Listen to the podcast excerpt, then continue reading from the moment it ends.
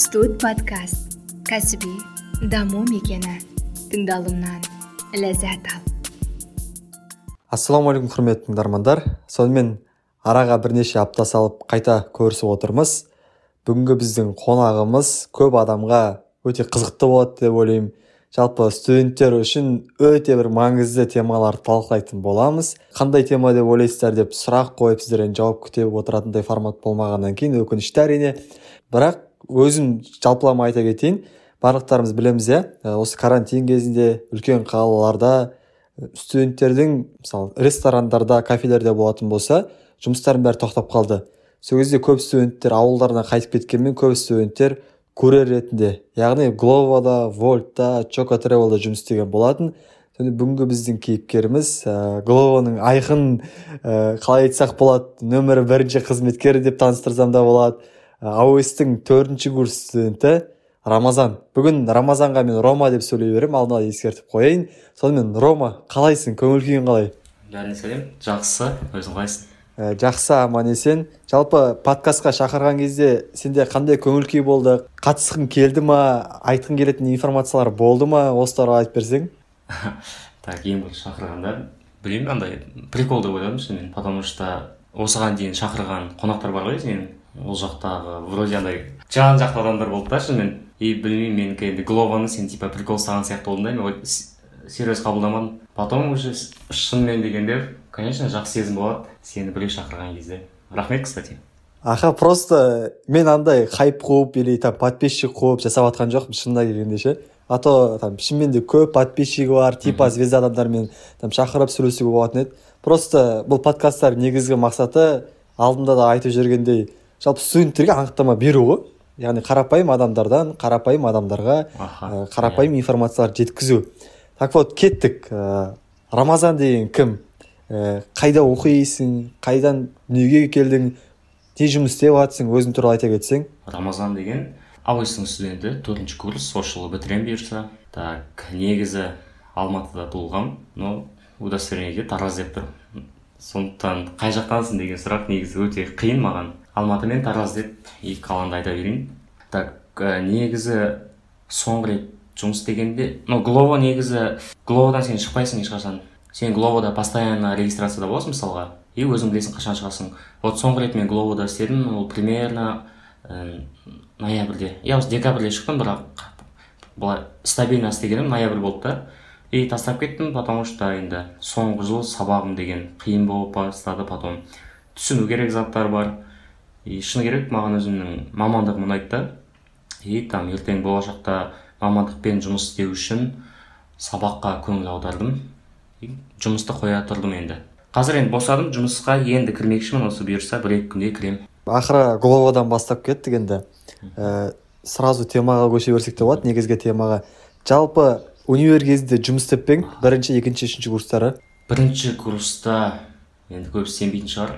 Мен сайт жасап жұмыс істегенмін. То есть ағамның несі ғой? Ағам сондай тема тастады қызығушылығың бар ма? Типа істейсің бір жарты ай істесең нормальный ақша беремін деген сияқты сөйтіп андай неше түрлі программа тілдерін үйреніп сайт жасаған бірінші курста ол бірінші курстың жазында негізі мені ата анам жұмыс істеткізбейтін типа сабағыңды оқы барлығын өзіміз қамтамасыз етеміз деп. Но мен он бірінші оныншы класстардан бастап жұмыс істегім келетін өзім ақша тауып вот стабильно мен екінші жұмыста істедім екінші курстан бастап анау алматыдағылар біледі базилик деген столовый бар. Ну столовый деп айтуға да келмейді негізі дәрежесі содан жоғарылау. Сол жақта официант болып жұмыс істедім. Гловоға екінші курс оқып жүрген кезде қыста кіргенмін ну то есть декабрь декабрьде кірдім. А жоқ екінші курс емес кстати.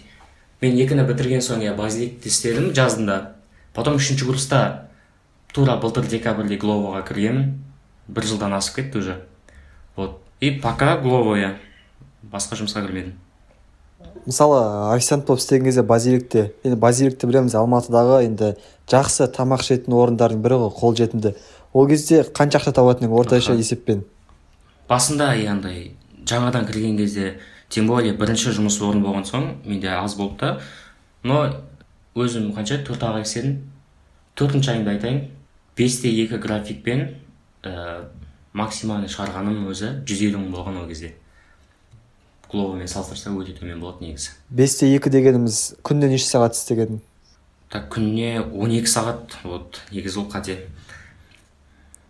Мәссаған өте өте қиын негізі. Мен мен білуім бойынша Иә. екі жүз мың екі жүз елу мың деп ойлайтын едім да. Сонда максималды жүз елу мың тапсаң ә, қарапайым студент минимальный қанша таба алады базиликте істесе официант болып былай жүріп или қорқып істесе ну айына минимально естігені менде сексен мыңдай табады потому что базилик негізі өте қиын процент та өте төмен бізде. Алтыда үш деген процент болады. Потом тағы бір көп тауға болатын еді. Но базиликте білеміз екі этаж ғой мен анау шевченко мұхановада істедім да екі этаж. И сен екі этаждың біреуіне түсесің яғни бір күнде сен екі этажда да істей алмайсың тек либо сен бірінші этажсың либо екінші этаж. Вот. И екі этаж негізі кезек кезек жұмыс істейді. Мысалға бірінші этаж ашық тұрса екінші этаж жабық тұрады или наоборот да какой то бір екі үш ақ сағат екі этажда бірдей істейді вот сол кезде минус э, в том что сен бір этажда отырып қаласың көп. Уборка жасайсың анау мынау деген сияқты. Вот содан кейін астабасың постоянно жұмыс істемеген соң. И алтыда үш процент дегеніміз тоже қиын болады. Мысалға оның ішінде официанттар негізі базиликтің тағы минусы официанттар өте көп алады да. И стол ондай қатты көп емес. И сен мысалға бір столыңның өзі орташа счет үш мың теңге болуы мүмкін. Сен бір сағатта жүріп сол он мың теңге касса жасасаң и то ол негізі өте мындай стабильный емес та. Бір сағатта он мың теңге касса жапсаң ол алты жүз отыз теңге болып табылады. Ал сен дәл солай күніге он екі сағат сөйтіп жүрсең негізі өте қиын жұмыс. Ну мысалы ол жерге кіру қаншалықты оңай қиын осыған байланысты айтып жіберсең базиликке ма? Иә базиликке кіру. именно. базиликке шынымен ешқандай қиын емес негізі. Енді прям официанттардың саны елу болып кетіп жатпаса негізі қабылдай береді. Потому что айтып отырмын ғой жұмыс қиын и негізі официанттар ол жақта постоянно істемейді көбісі. Бір ай істейді да шығып кетеді екі ай істеп шығып кетеді.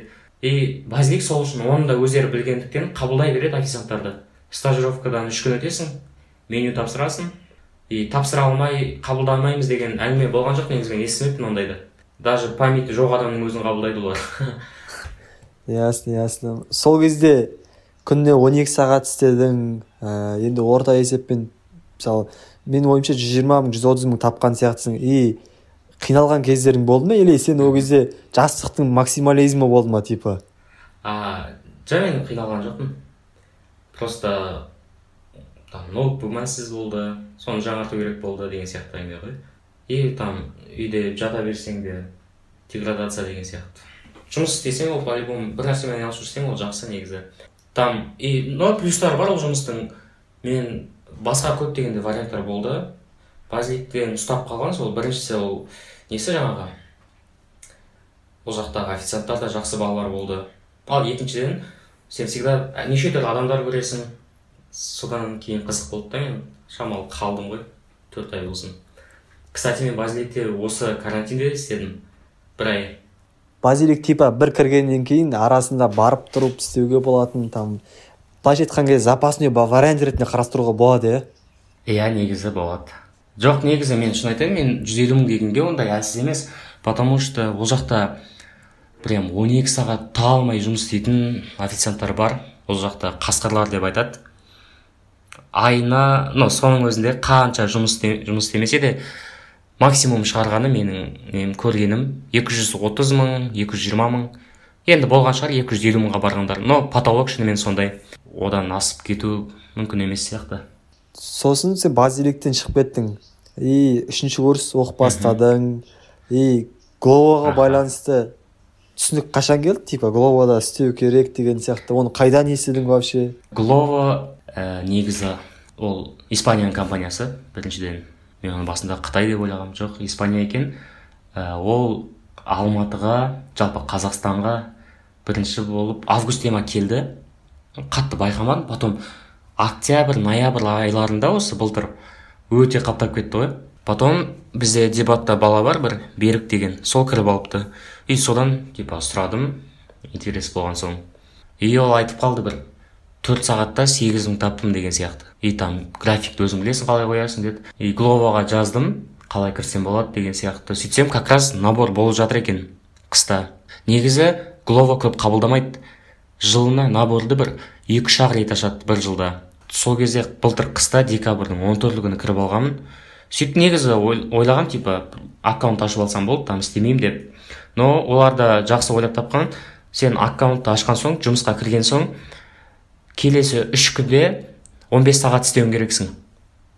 Как никак чтобы сен жұмыста қалу үшін. А то сен аккаунтыңды бан банға тастайды да блокқа тастайды. Вот потом келесі үш күнде мен 5-5 сағаттан бөлдім да үш күнге график алдым. Потом істедім велосипедпен. И мысалға мен базиликте 12 сағатта негізі бір күнде максимум 12 мың тапқам. Ол деген и то андай. Ә, мектеп бітіріп жатқандар или диплом алып жатқан кезде сондай бір мерекелі күндер болады ғой адам көп болатын. Иә. Yeah. сондай күндері. Ал жалпы базиликтен қарапайым күндері мен максимум бір сегіз мың сондай тапқам. Ал вот гловода мен бір күнде бес сағат жүрдім да соның өзінде мен алты жарым мың жеті мың тауып жүрдім бес сағатта. Потом маған конечно ұнап қалды потом дальше істей берейін тоқтатпай деген сияқты ой келді. Как раз бірінші семестр біткен болатын. И екі семестрдің ортасында каникулда сөйтіп гловода істедім. Содан басталды ғой. Мысалы гловода курьерлердің көп болуы ол бір адамның былайша айтқан кезде заказдың аз келуіне әсер ете ма? Яғни адам көп болған сайын сендерге жаман ба? Негізі иә. Но екі жақты қарастыруға болады. Мысалға ә, доставщиктер аз болып кетеді кейде. И бір минусы бар что негізі глобал системасы өте жақсы жасалған. Сенің жүрген жағыңнан заказ тауып береді да. И курьерлер қаншама көп болса да сен ә, примерно көріп қалада жүрген соң білесің қай жақта доставщиктер аз екенін и сол жақтарда жүруге тырысасың мысалға. Ну значит ол курьерлердің көп болғаны қатты минус емес. Ал аз болғанда минус болады. Мысалға ә, мен москва жақта тұрайын абая алтынсарина жақта тұрайын. И доставщиктер мысалға азайып кеткен кезде маған заказды абая байтұрсыновадан түсіреді кейде. Или вообще абая ленинаға жіберіп жіберуі мүмкін да. Получается заказ ой доставщиктер азайып кеткен кезде бір күні олар по любому бір курьерді жібереді потому что отказ бере алмайды олар клиенттарға. Типа бізде доставщиктер аз деген болмайды по любому бір доставщик тауып береді. Минусы сондай. Ол тауып береді дегенде сендерге заказ келіп түскен кезде сендер бас тарта алмайсыңдар ма сонда? Өздерің таңдап таңдамау деген жоқ па? Онда давайте барлығын дұрыстап айтып берейін иә қалай жалпы структурасын барлығын. Вот. Ә, гловода рейтинг деген болады ең бірінші. Рейтинг бір балл мен жүз баллдың арасында. И рейтинг бізде неге әсер етеді? Мысалға біз график қашан істейміз өзіміз білеміз дедік қой бірақ ол негізі солай айтылады бірақ оның да өзінің қиындықтары бар. Мысалға бізге график бір аптада екі күн ашылады. Четверг күні и понедельник күні. Получается график ашылады деген біздегі соткадағы приложениеден график ашылған моментте біз күніге быландай сағаттарды ала аламыз. Бос андай ячейкалар тұрады біз соны басамыз да сағат ала аламыз өзімізге. Мысалға понедельник күні ашылса ол средадан бастап алуға болады получается. Среда күні сағат түскі бірден кешкі тоғызға дейін деп ала аласың. Но рейтинг неге әсер етеді? Рейтингі жүз аккаунттар оларға график ровно төртте ашылады. Сол сияқты төмендеген сайын график кеш ашылады да и мысалға рейтингі жетпіс деген аккаунттарға сағат алтыларда ғана ашылады. График. И оларға былай айтқанда ештеңе қалмайды. Потому что рейтингі көптер бүкіл сағаттарды өздеріне алып алады. Вот сол кезде жаңағы рейтингі аз аккаунттар бір ғана вариант бар. Ол күніге азанда там приложениеге графикқа кіріп обновить етіп жатады. Мысалға рейтингі үлкен бір аккаунттың бір тірлігі шығып қалып бұл жұмыс істей алмайтын болса ол сол сағатын алып тастауға мүмкіндігі бар да істемеймін деп. Вот сол босатқан кезде басқа аккаунттар оны алуға мүмкіндігі бар. Вот солайынан кетеді. Так вот заказды бір күнде максимум екі рет отказ беруге болады. Но типа екі рет дегеннің өзі қалай? Екі рет отказ берсең сен бірінші екіншісін екеуі де рейтинг түсіреді саған. И өте қатты түсіреді негізі. Мысалға бір заказ келіп отмена бассаң ертең қарасаң минус үш рейтинг болып тұрады сондай. Ал екеуден көп отмена болса саған келесі үш күндегі графиктарыңның барлығын алып тастайды сен жұмыс істей алмай қаласың. Алып тастайды плюс рейтинг түседі. Сонда сендерде әр заказдан ақша төлене ма? Қалай ә, ақша жағы қалай есептеледі осы жайлы толық айтып берші барлығы сұрайтын сұрақ негізі. М мысалға заказ түсті деп есептейік бізге. Ә, осы төле би сайынадан абая сайынаға түсті деп есептейік. И ең бірінші базовый ставкасы болады. 350 теңге ол. Потом каждый километрға 110 теңге береді. Мысалға төле би сайынан абай сайынаға дейін бір 4 километр деп есептейік. Получается біздің заказымыз 350 плюс 440 теңге 790 теңге болса и әр сағаттың өзінің бонустары болады. Ол типа неге байланысты ғой? Мысалға заказ көп болатын сағаттардың бонусы жақсы болады. Мысалға алты жарым мен жеті жарым кешкі. Жақсы. Бонус береді. отыз процент қырық процент деген сияқты. Вот жеті жүз тоқсан теңге и оның тағы үстінен отыз процент қосылады. Примерно сексен теңгеден үшеу болса екі жүз қырық. Ну примерно мың теңгедей болып қалады. Бір заказдың жобасы сондай ғой. жеті жүз сегіз жүз тоғыз жүз кейде екі мың болады ол арақашықтыққа байланысты. Арақашықтық шешеді глобуда еще андай нәрсе бар иә мысалы сен басқалармен салыстырғанда көп заказ орындап жүрсең там апта сайын ай сайын премия алып тұрасың иә иә ондай жақсы заты бар. Но негізі глово жаңадан ашылған кезде ол күшті беретін ақшаны. Мысалға бір аптаның ішінде 40 заказ ба істесең уже тоғыз мың теңге алпыс заказ ба істесең ну точно ұмытып қалдым но примерно солай да. Қырық заказға тоғыз мың алпыс заказға он төрт мың деген сияқты жақсы ақша беретін. Қазір өте аз негізі. Өте аз. Ал вот вольттың плюсы сода вольтта негізі курьерлардың жағдайын жақсы қарастырған ол жақта бонус деген постоянно ашылған кезде қандай бонус болды? Қазір де сондай деп айтса болады. Жоқ вольт вольттың мәселесіне қазір келеміз әлі де пока гловоны сөйлесіп алайық. Ә, мысалы орта есеппен күнде қанша заказ орындауға болады? Қанша сағатта мысалы? Негізі айттым ғой арақашықтық шешеді деп. Но бізде транспортқа байланысты өзі арақашықтық негізі стандарт болады. Мопедпен жүрсең сол төрт километрден бастап сегіз километрға дейін. Былай айтқанда бір сағатта үш заказ ғой. Сонда күніне бір жағдайлар болып қалады. Жиырма заказдай істеуге болады. Жиырма максимум отыз отыз бес. Күніне ең көп ақша тапқан күнің қай күн? Қанша ақша таптың? Так қай күн екенін ұмыттым. Осы карантиннің жазында бір күнде так ұмытпасам жиырма үш мың ба сондай болған. Мәссаған мықты мықты бір ана ютубта видео таралып кетті ғой. Ә, қателеспесем вольтта істейтін адам. Талғат деген. Ол да менің танысым еді негізі. Айтады типа жеті жүз мың таптым дейді да бір айда дейді мысалы. И қазір де мысалы глово вольт дегендер там айына төрт жүз мың бес жүз мың табасың деген жарнамалар пайдаланады. Шын мәнісінде айына жақсы жұмыс істесең қанша зарплата алуға болады? Жақсы жұмыс істесең. Көп ана демала бермей. Бізде кеше ғана мен негізі көп гловерлармен таныспын сөйлесем. Бір таныс гловер өзім білем, жақсы жұмыс жасайды. Мопеді бар кстати. Ол қазірдің өзінде қыста бір айда алты жүз мың тауып жүр екен. Мәссаған бір айда алты жүз мың теңге ма? Ә, негізі гловода транспорттың несі шешіп кетеді? Бізде гловода так вот транспорттың түрлері бар. Ә, машина мопед велосипед и пешком. Там электросамокат бар кстати. Вот сен қандай транспортта жүрсең ол да жақсы шешеді. Өте үлкен рөл ойнайды. Мысалға велосипедпен жүріп саған мопедке түсетін заказдар түспейді. И сен велосипедпен өте қиналып кетесің шыны керек көп демаласың. Пешком да типа сондай аяғың талады деген сияқты. Ең жақсы не? Транспорттың түрі ол мопед қазір. Менің білуім бойынша мопедті қазір арендаға алатын болыпты да. Күніне төрт бес мың теңге арендаға алады сөйтіп глобода айдайды осыған байланысты айтып берші осы қаншалықты шын осылай жұмыс істеуге бола ма? Мопедті иә арендаға беретіндер қазір көбейіп кетті. В основном клиенттары сол глово мен жаңағы вольттар бүкіл доставщиктар. И арендасын айтып кетсем давайте ценниктарын айтып кетейін тоже иә сен бір күнге алсаң ол қымбатқа шығады негізі. Бір күнге төрт мың бес мың негізі. Ал аптасына екі апталап алсаң арзан шығады. Мысалға мен өзім екі апта алған кезде қанша болды? Отыз бес мың болды. Получается ол бір күнге екі мың сегіз жүз ба сондайдан шығады да. И көп блогерлар иә сөйтіп істейді. Арендаға алып біреулер өздері сатып алады мопедтерін. Мопедпен алматы трассаларында жүру опасно емес па? Менің ойымша опасно сияқты да просто.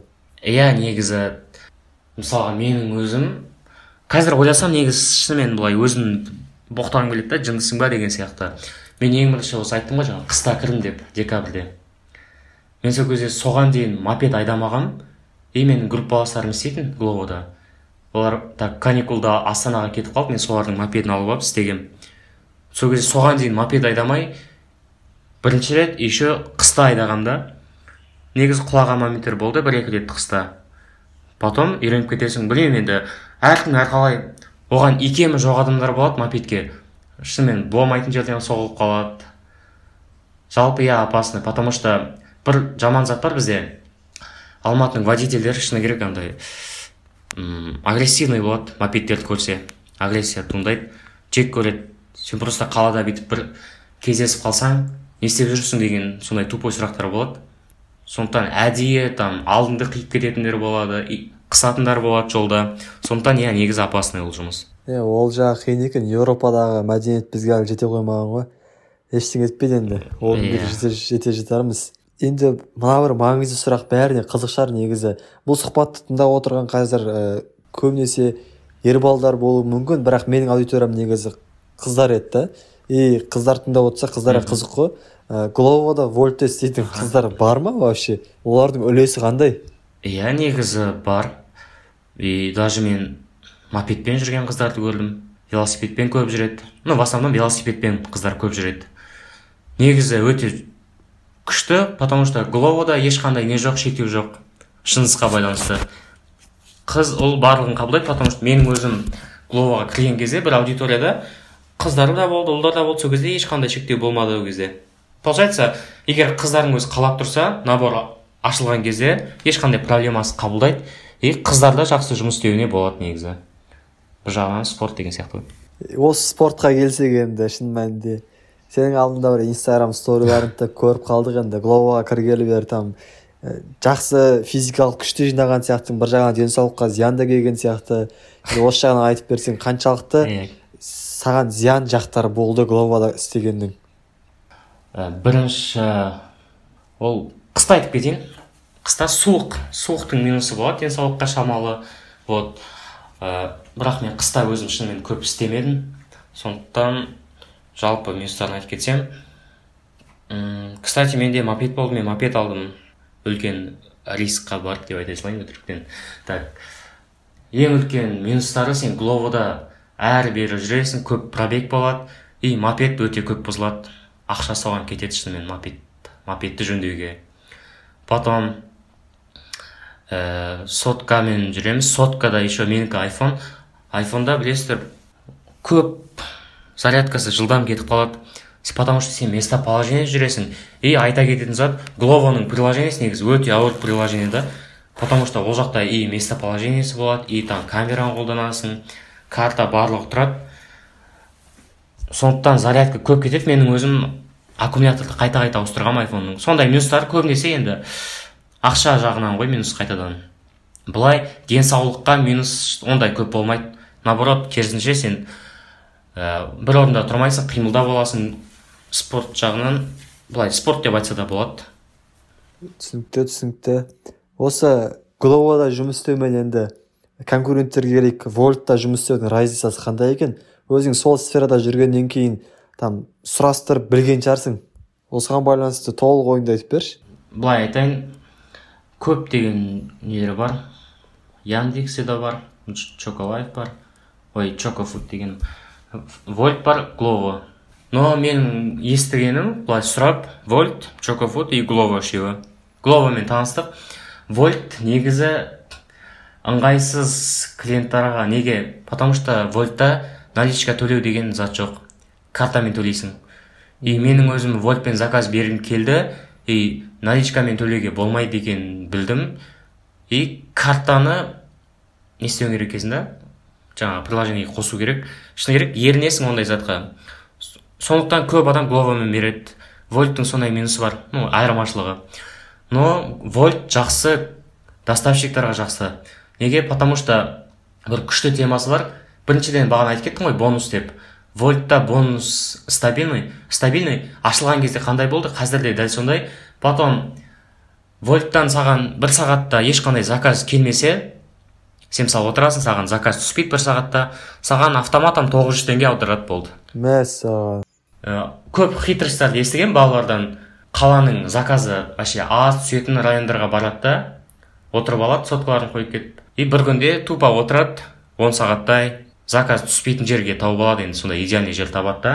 Бір күнде тоғыз мың теңгені просто так тауып кетеді сөйтіп естігемін әдемі әдемі. Ал жалпы заказдар қайсысында көп гловода ма или волтта ма? Заказдың саны негізі по любому гловода көп болады потому что гловоның партнерларын білеміз. Үлкен үлкен партнерларын глово ну, контракт жасап тастаған. Мысалға бахандиді білеміз. Гловода номер один баханди. И бахандиден вольт алмайды. Былай айтқанда шыны керек мен қатты астра сілтеу болып көрінуі мүмкін но вольттағы бүкіл заказды гловоның баханди мен кивси ғана жауып тастайды деп айтуға болады.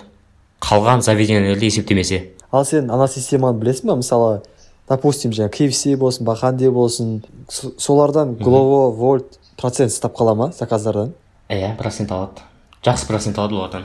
Қанша екенін білмедім потому что мысалға неге олай ойлаймын? Енді гловодан заказ беріп көргендер біледі. Гловодан там акция кездерін есептемесе доставкаға клиент төрт жүз теңге төлейді. Сондай ставка да? Иә. Арақашықтыққа қарамастан. Исключение болады когда сен мына үйден мынандай кілтті алып кетіп мына жаққа алып келуің керексің десе исключение болады. Мың екі жүз теңге ма сондай болады. Или екі мың ба иә сондай болады. Ал ну конкретно заведение болса тамақ заказ берсең дәрі заказ берсең ол төрт жүз теңге. Енді қараңыз төрт жүз теңгеге клиент төлейді бірақ глова бізге наоборот екі есе көп төлейді да доставкаға. Сегіз жүз теңге төлейді кейде мың теңге төлейді. Вот. Получается глова партнерстводан уже көп табады чем доставканың ақшасына қарағанда сенде андай моменттер болды ма жұмыс істеген кезде?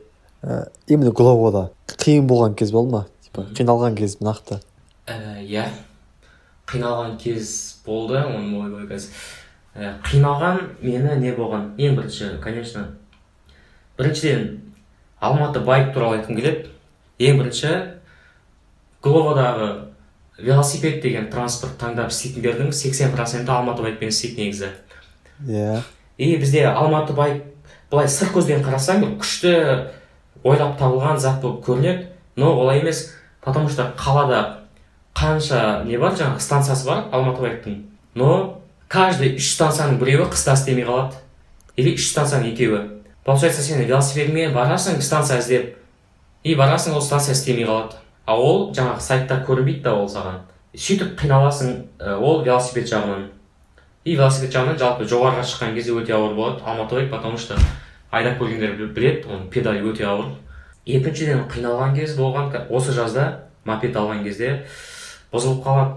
Ол бұзылғанда ақшасынан емес сен мопедті жөндейтін жерге дейін итеріп апаруың керексің да. Мен енді көбісі сенбейтін шығар бірақ айтайын. Абай ленинадан рысқұлова шемякина деген көше бар. Сол жаққа шейін мен итеріп апарғанмын мопедті ол примерно енді. Алдамасам сегіз тоғыз километр шығар. Мәссаған. Ал грузовик шақыра салу вариант болмады ма? Болған ондай момент индрайвермен шақырдым. Білмеймін қабылдамайды шынымен заявканы қазір енді қандай пландарың бар? Именно гловода істейсің ба істемейсің ба қойып кетесің ба енді? Негізі енді мен оқуды бітіріп жатырмын. Бұйырса енді магистрға түсемін деген план бар. Но менде қазір вариант болып тұр да ну вариант емес шанс болып тұр.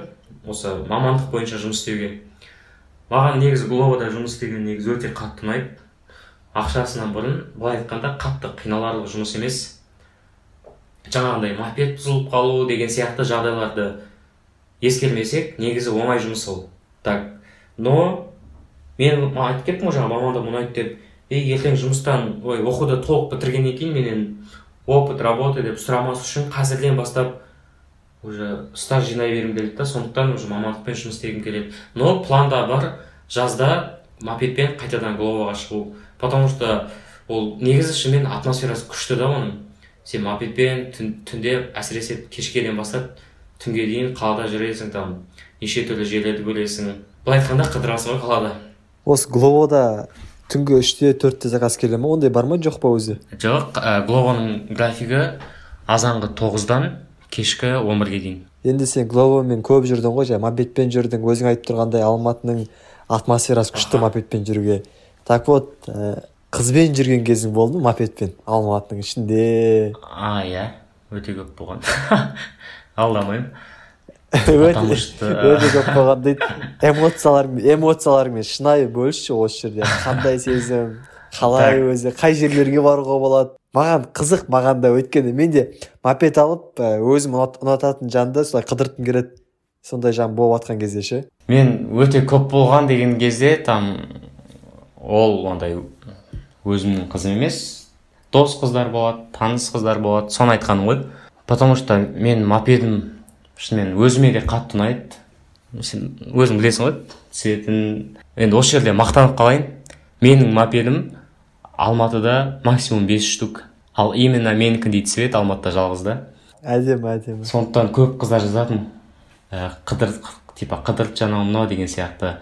Содан кейін иә қыдыртатын көп негізі жынды ұқсап түнгі екіде жұмыстан шаршап келіп жатсаң да үйлеріне барып алып кетіп қалада қыдыртып сөйтіп қайтатын кездер болған. Қай жақта жүретінмін көбінесе негізі өзіме ұнайтыны кбту дың алдында көп жүретінмін. Маған да ұнайды ол жер. Кбту өте әдемі жер маған қатты ұнайды кбту деген просто топчик универ ғой. Келісемін Э, потом арбатта конечно иә.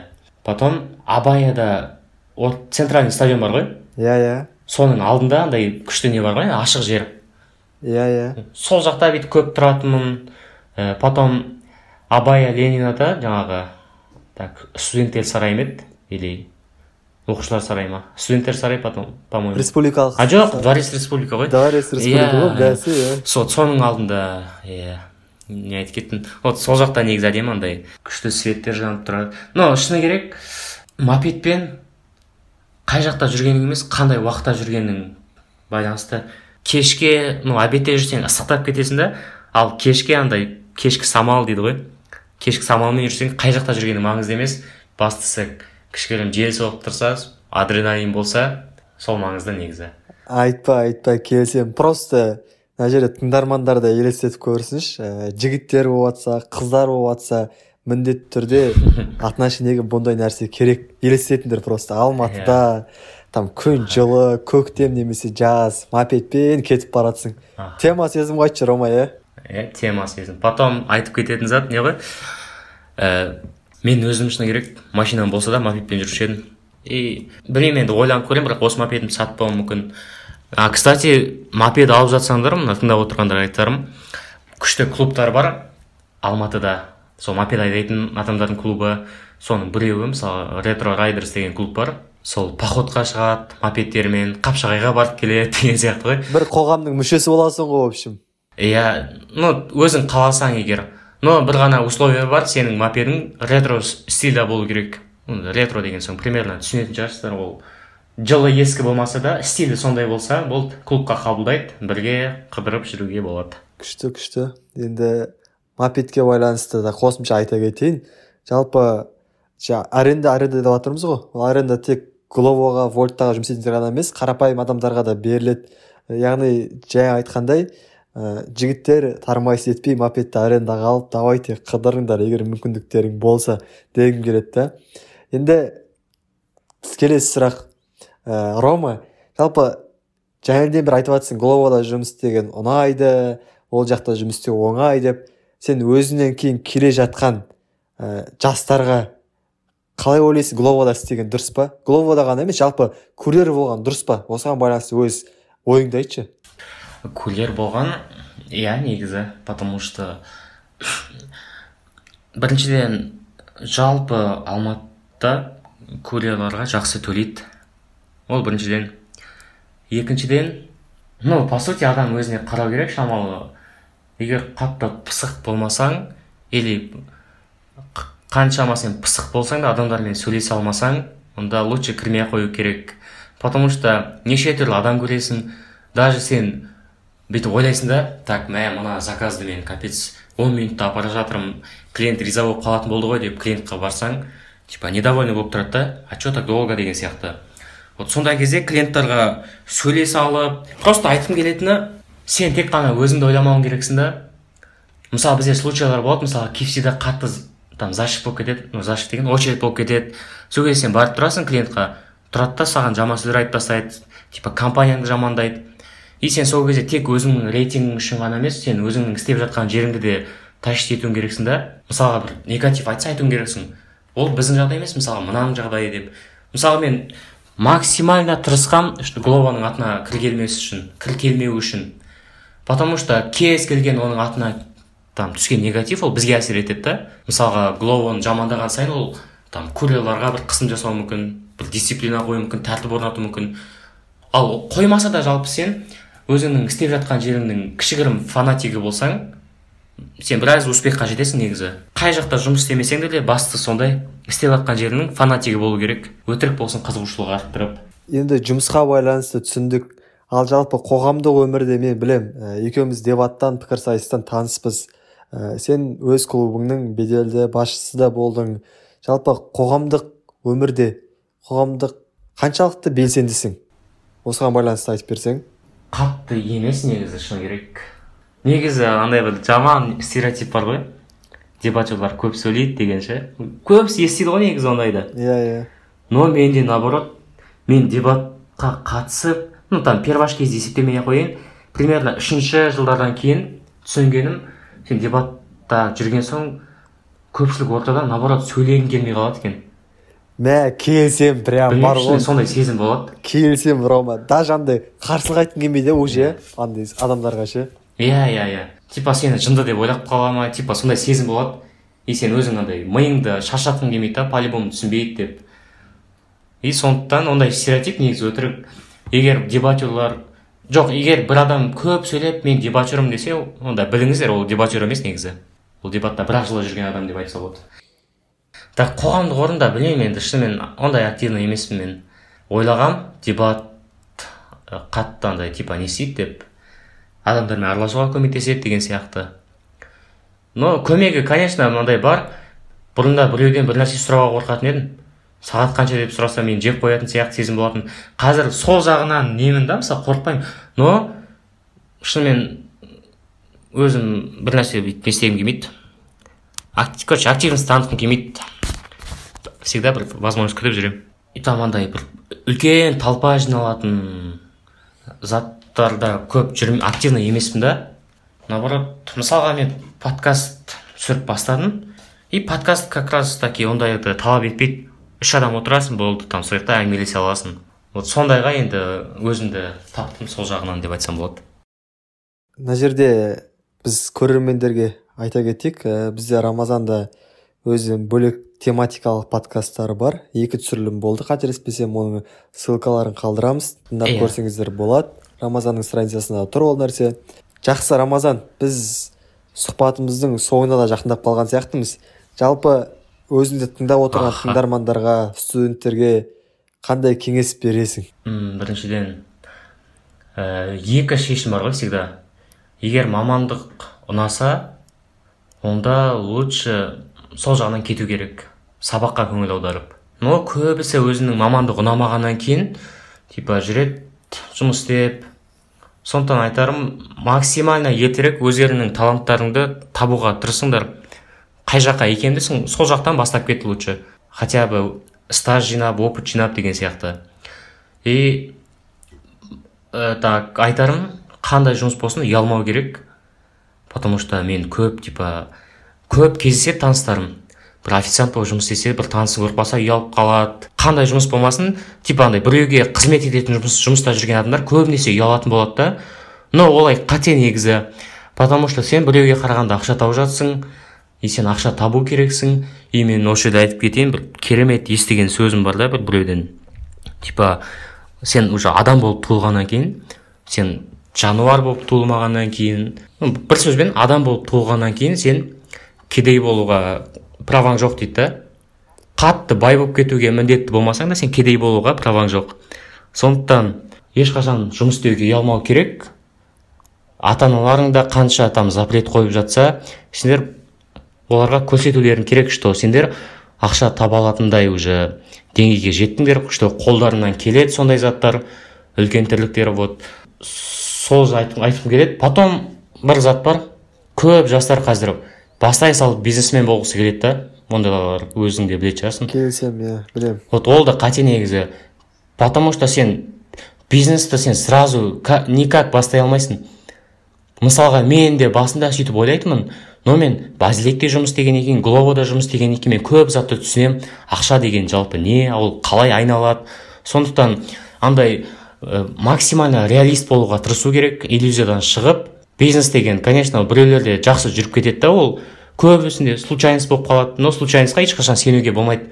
Сондықтан реалист болыңдар и қашан дайын боласыңдар сол кезде бастаңдар лучше. Ал оған дейін жұмыс істеуден ұялмаңдар болды солай айтарым. Мына жерде отырған енді көп адам өзіне бір жақсы ақпараттар толық информациялар алған шығар.